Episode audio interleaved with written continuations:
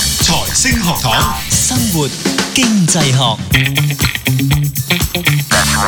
好，翻嚟生活經濟學啊，嚟到第二節咁啊嗱，我哋頭先講咧就睇到，即係都好奇怪啊，Doctor Vera 你睇到，即係我睇到，如果睇翻美國嗰個數據咧，咁啊見到就係、咦，明明後生，正如阿 Doctor Fred 所講，應該兩個都係正係呢個啊風華，正係正茂嘅時候，大家應該健康差唔多，即係撇除咗嗰堆可能你因為一啲突發嘅病啊嗰啲情況，但係普遍嚟講應該大家差唔多，但係偏偏呢，就係、每一個女性死亡嘅時候呢，男性係佢二點五倍，即係接近二點五倍，係好誇張嘅事。咁我就諗啊，有乜嘢會導致到佢咁呢？咁但係當然我哋可以再睇喺睇一睇，即係呢頭先剛才美國嘅數據啫。咁整體如果喺世界上嗰啲數據，其他全球其他地區嘅數據又會係點呢？嗯，其實我哋發現嗰個情況咧，整體嘅嗰個情況其實好相似，同美國啱啱我哋分咗唔同嘅年齡組別嗯，之後嗰個情況都好相似嘅。係即係好似頭先 Stephen 所講，其實我第一次睇呢啲數據嘅時候，我第一個喺度諗就係係咪多男人中意食漢堡包咧？即係美國嗰個即係佢嘅 diet 係嘛？係啦係啦，即係嗰、個嗰、個數字係咪係咪男性比較中意食快餐？咁所以就即係即係 junk food 啊嘛，成日我哋話係係係啦係，咁啊導致個情況係嚴重啲咧咁樣樣係，咁似乎又唔係咯，因為我哋睇緊唔同嘅國家咧，頭先所講咧，其實都有類似嘅情況嘅。嗯，其實譬如講緊譬如荷蘭咁樣樣啦，嗰、個男女嗰個死亡嗰個比率咧，其實都去到二點二幾倍嘅。係咯，係啦，咁誒、呃西班牙情況好少少，西班牙、意大利同比利時嗰個死亡嘅比率咧，大概去到一點七五左右。嗯 OK，即係一個女性嘅死亡，其實就相對起嚟男性其實死咗一點七五個人㗎啦，已經。係咁啊、呃情況再接近啲嘅誒，有中國啦，有誒、嗯呃瑞士啦、墨西哥啦、瑞典啦、德國啦。咁呢啲數字誒，呢啲咁樣嘅國家咧，頭先我哋見到其實有唔同嘅發展程度嘅國家，即係有啲發展程度高嘅、o 嗯 k 嗯比利時、瑞士咁當然啦。嗯發展程度相對比較低嘅墨西哥啦、係中國啦，嗯咁但係其實都有類似嘅情況嘅，都係男性嗰個死亡率咧高一大截。係唯一例外嘅咧，似乎即係呢個數喺呢個數據上面咧，唯一例外咧就係加拿大。哦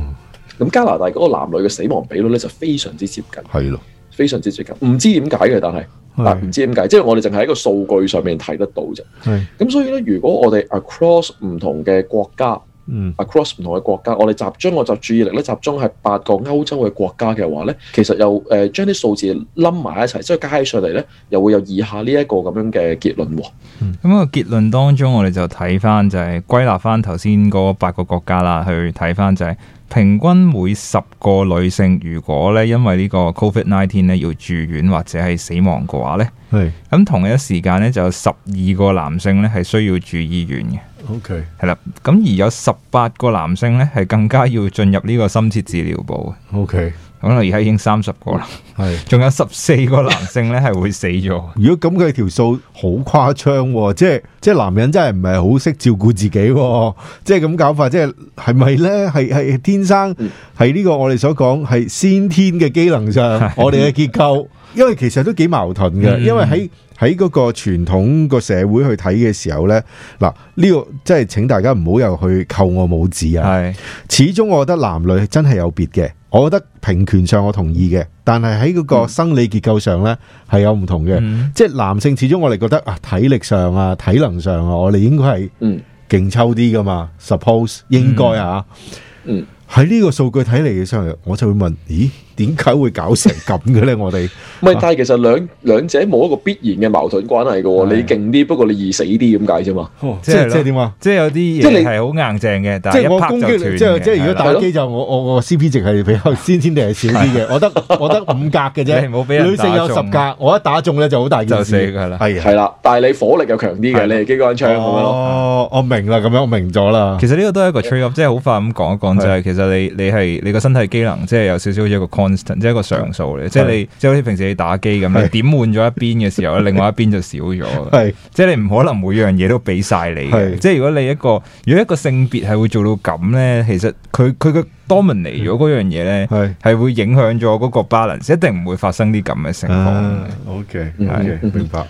咁所以咧，即係喺呢個角度去睇一啲數字啦，即係呢啲當然係啲數據我哋見得到嘅嘢啦。咁整體嚟講，就係男性其實係容容易啲，又容易啲受影響嘅，係係啦，容易啲受影響，亦都容易啲死嘅。嗯咁其實誒、呃同樣嘅數據，其實喺唔同嘅病咧，其實都有相似嘅情況嘅。嗯即係所有呢啲咁樣嘅嚴重疾疾病咧，其實都有類似嘅情況。不過今次 Covid nineteen 咁，由於真係橫跨好多唔同嘅國家啦、係地區啦嗯，為期亦都長啦，其實好老實。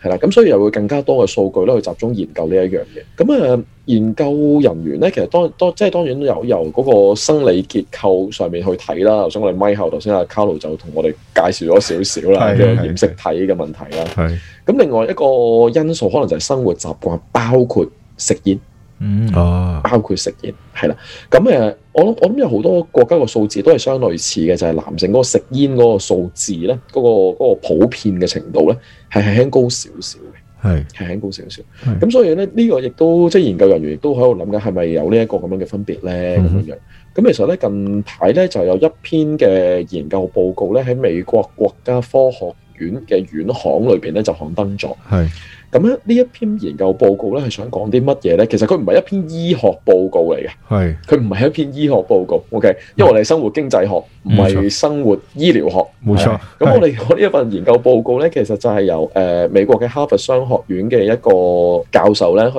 嘅團隊去帶領咧去做嘅。咁啊，團隊裏邊咧亦都包括意大利同埋法國嘅唔同嘅研究人員啦。嗯咁我哋研究緊啲乜嘢咧？研究緊人嘅日常生活上邊嘅誒一啲取態，哼係一啲生活嘅所謂生活態度，OK，係係或者係一啲生活上面嘅行為。係點樣影響到佢喺今次 Covid nineteen 嘅情況之下，應容唔容易受感染啊？嗯或者受感染之後咧，嗰、個死亡嘅情況會係點樣啊？咁樣嘅。嗯咁 in general 咧，就先講嗰、個嗰、個結論先。嗯個結論咧就係、in general 咧，佢哋發現咧，誒、呃男性咧似乎係相比起女性咧冇咁認真對待呢件事啊。 OK 嗯睇得出咁所以咧，亦都嗱喺香港呢個情況少見啲嘅，係喺西方國家我哋成日都聽到嘅啊，佢哋唔中意戴口罩。係啊係啊咁喺呢個情況之下咧，誒、佢哋發覺男性同女性咧都有分別嘅。嗯男性唔戴用容易啲唔肯戴口罩出街，嗯哼嗯哼